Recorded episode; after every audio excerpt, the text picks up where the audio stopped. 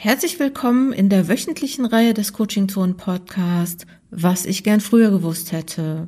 Hier reflektieren Promovierte, was sie in oder nach ihrer Promotion gerne früher gewusst hätten und geben dir damit Impulse für deine Promotion.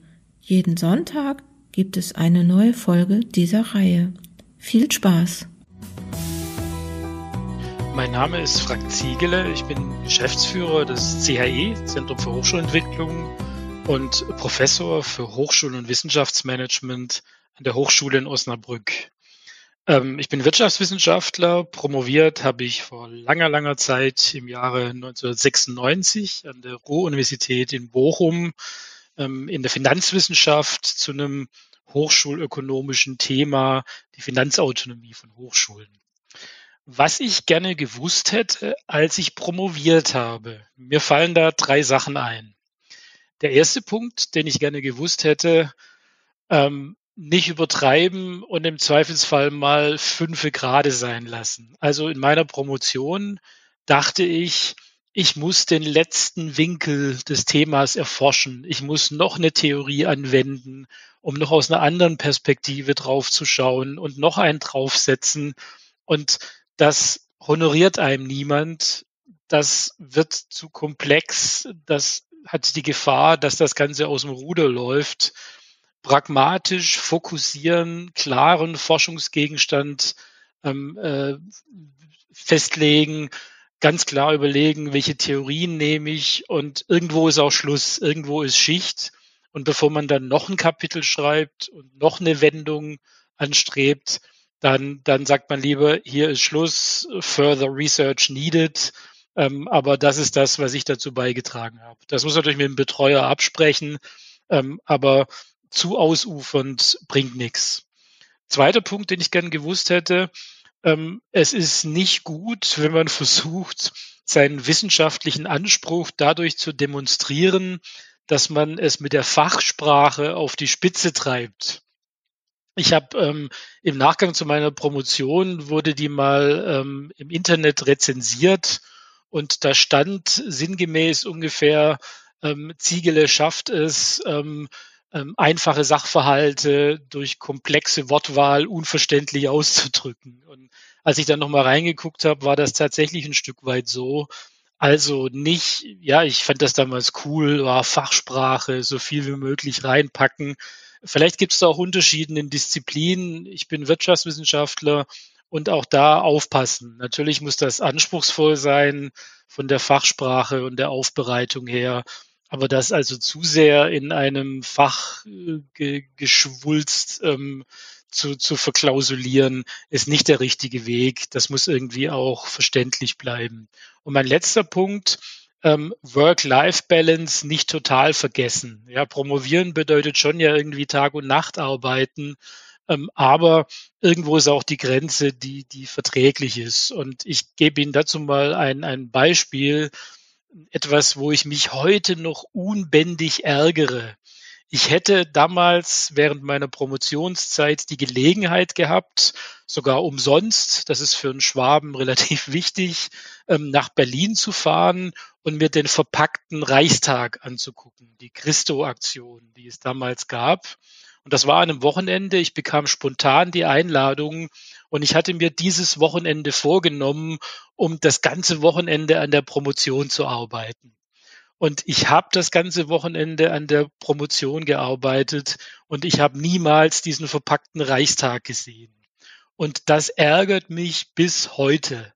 Das heißt, ja, natürlich müssen sie da hart ran. Natürlich ist das Tag und Nacht arbeiten, aber irgendwo ist auch mal gut und Work-Life-Balance nicht völlig aus dem Gleichgewicht geraten lassen. Das waren die drei Sachen, die ich gern gewusst hätte.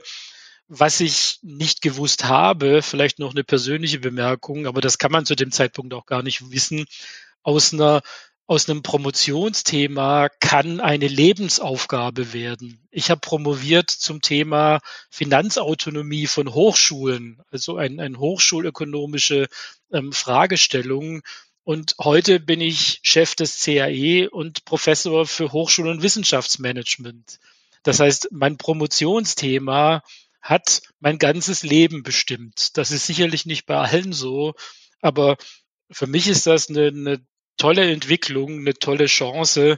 Ähm, mein Promotionsthema hat mir eine Lebenschance eröffnet. Und Sie sehen, das kann auch passieren. Das kann auch Ihnen passieren in Ihrer Promotion. Herzlichen Dank fürs Zuhören und viel Erfolg bei der Promotion. Hallo, mein Name ist Christina Plath. Ich bin promovierte Psychologin und arbeite an der Universität Fechter an der zentralen Einrichtung für Gleichstellung und Diversität. Ich habe promoviert äh, zum Thema Vertrauen in Sportmannschaften und da an der Schnittstelle zur differenziellen Psychologie und Sozialpsychologie und im Kontext eben der Sportpsychologie.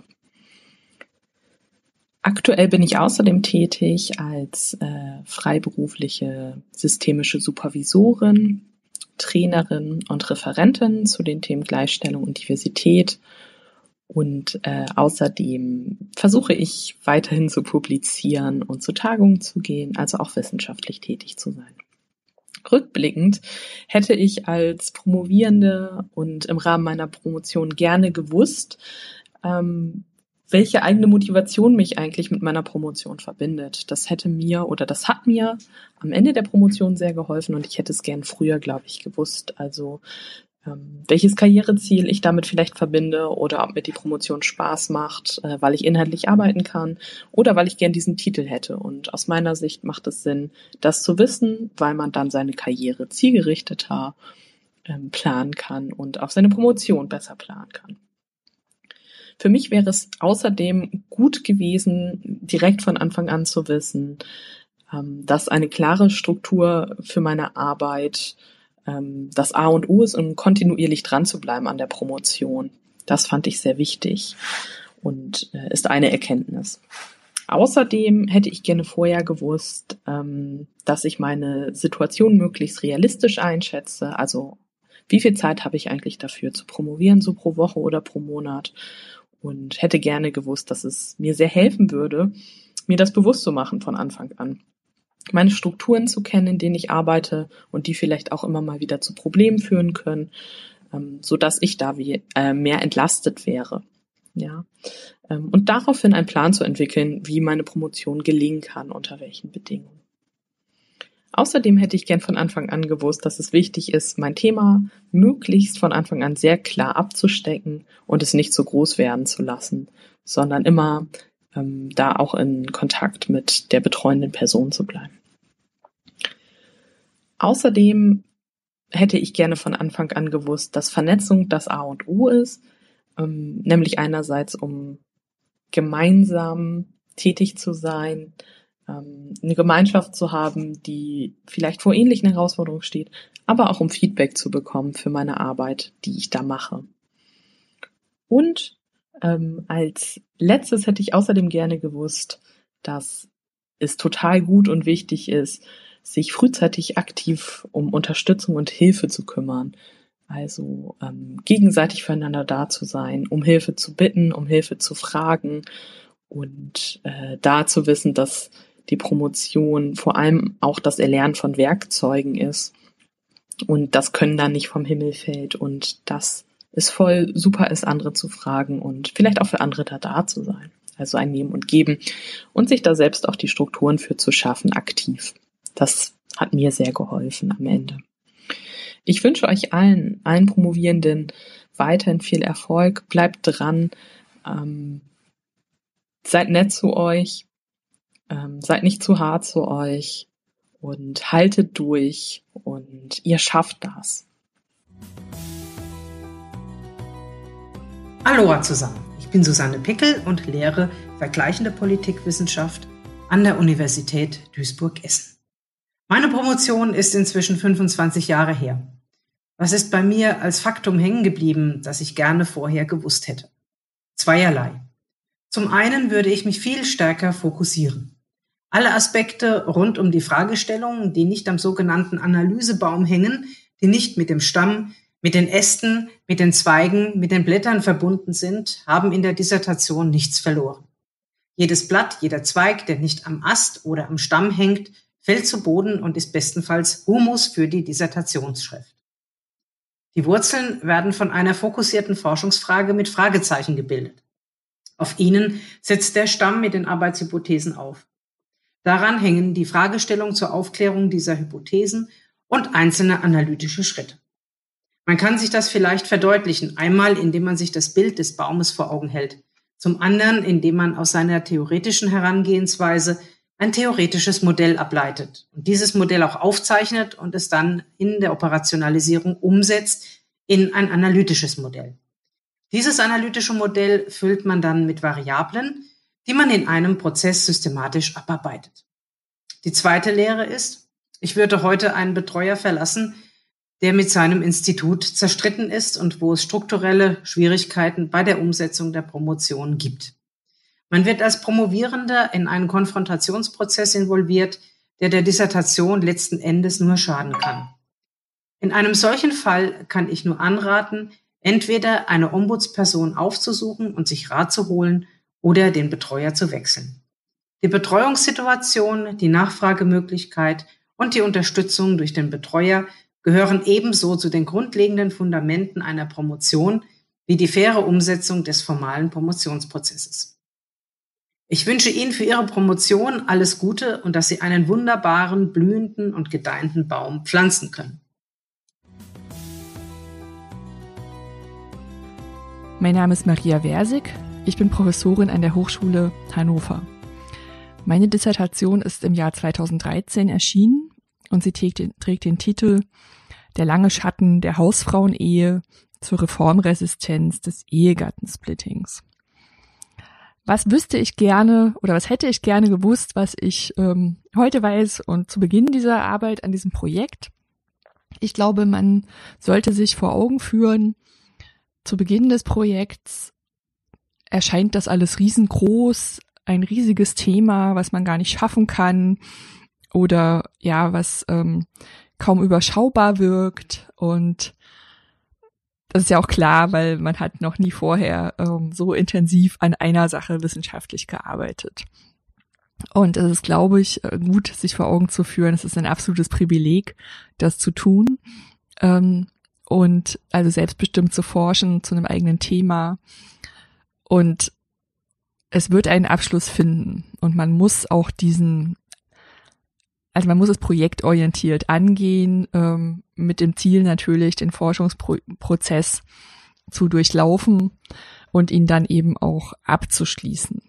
Und es ist machbar und es ist vor allen Dingen machbar, wenn man sich gut vernetzt mit anderen, auch in einen Dialog tritt im Fach und sich auch Unterstützung sucht im Sinne von Coaching und Workshops und Austauschangeboten ähm, zu Methoden oder auch zu Soft Skills und so weiter. Also nicht nur allein im stillen Kämmerlein vor sich hin forschen. Ähm, dann, dann geht vieles leichter. Und für mich war es rückblickend eine sehr schöne Zeit. Und es ist aber wichtig, auch wirklich prozessorientiert das Ganze anzugehen mit dem Ziel. Denn die Dissertation, das ist nicht das Ende ja, das ist eigentlich eine Eintrittskarte für ganz viele andere Dinge, die da noch kommen. Und für manche braucht man eben äh, auch ähm, diesen Titel und diesen abgeschlossenen Forschungsprozess. Für andere braucht man das nicht. Die kann man auch ohne Doktortitel angehen und dann würde ich auch immer empfehlen, das zu tun. Und ja, aber für wissenschaftliche Karrieren braucht man es halt und genau, dann sollte man auch ähm, sich immer fragen, weil vielleicht, wenn es mal nicht so gut läuft, warum mache ich das eigentlich? Und vielleicht daraus auch Kraft schöpfen. Also ähm, es ist eine, eigentlich rückblickend war es für mich eine sehr, sehr schöne Zeit und die ich nicht missen möchte. Und ich kann nur allen anderen sagen, die daran gerade sitzen, ihr schafft das auch. Tschüss. Liebe Promovierende, mein Name ist Ivo van den Berg. Ich arbeite in der Stiftung Innovation in der Hochschullehre in Hamburg. Die Frage, was ich gerne früher gewusst hätte, würde ich gerne so beantworten wollen, dass ich gerne mehr zum wissenschaftlichen Schreiben gewusst hätte und eigentlich am liebsten gewusst hätte, dass das wie sozusagen die wissenschaftliche Textsorte gestrickt ist. Das heißt, unter der Oberfläche der einzelnen Wörter, der einzelnen Kapitel und so weiter verbirgt sich eine Struktur, die vielen nicht bekannt ist, die nicht expliziert wird, die aber alle Wissenschaftlerinnen und Wissenschaftler verwenden, manchmal wirklich auch implizit verwenden, ähm, aber die sich eigentlich durchzieht. Das heißt also, jetzt auch als Gutachter sehe ich diese Strukturen in vielen wissenschaftlichen Texten einfach, in, in vielen guten wissenschaftlichen Texten. Was ist das für eine Struktur? Man kann eigentlich sagen, ähm, dass es zwei Modelle gibt und ich habe dem Modell oder bin dem Modell von Agatha, Christ, Agatha Christie gefolgt, dass man nämlich sagt, wir entwickeln ganz lange viele und sammeln viele Indizien und am Ende können wir mit diesen vielen Indizien die Mörderin oder den Mörder überführen. Tatsächlich funktionieren, funktioniert das wissenschaftliche Schreiben genau andersrum, eher im Columbo-Stil. Am Anfang nennen wir den Mörder und begründen dann, warum wir der Überzeugung sind, dass diese Person äh, der Mörder ist. Oder eben die Mörderin. Und das ist ein, ein zentraler Gedanke. Also wir verheimlichen nichts, wir bauen keine Spannung auf, sondern wir stellen am Anfang klar, worum es geht und haben einen ganz klaren Leitfaden, ähm, was wir tun müssen. Und wir schreiben auch nur das, was uns hilft, diesen Gedanken sozusagen oder was uns hilft bei der Begründung oder der Überführung des Mörders, könnte man hier auch, auch so sagen. Ja, hoffentlich ist das hilfreich für die eine oder den anderen. In jedem Fall viel Erfolg und guten Mut beim Weiterschreiben. Tschüss. Das war's für heute. Ich hoffe, dass du einige Impulse mitnehmen konntest. Hör auch in der nächsten Woche wieder rein, wenn es heißt, was ich gern früher gewusst hätte. Immer sonntags im Coaching Zone Podcast. In der Zwischenzeit kannst du gerne im Blog vorbeischauen, den Newsletter abonnieren oder uns auf unseren Social Media Kanälen besuchen. Komm gut voran, deine Jutta Wergen.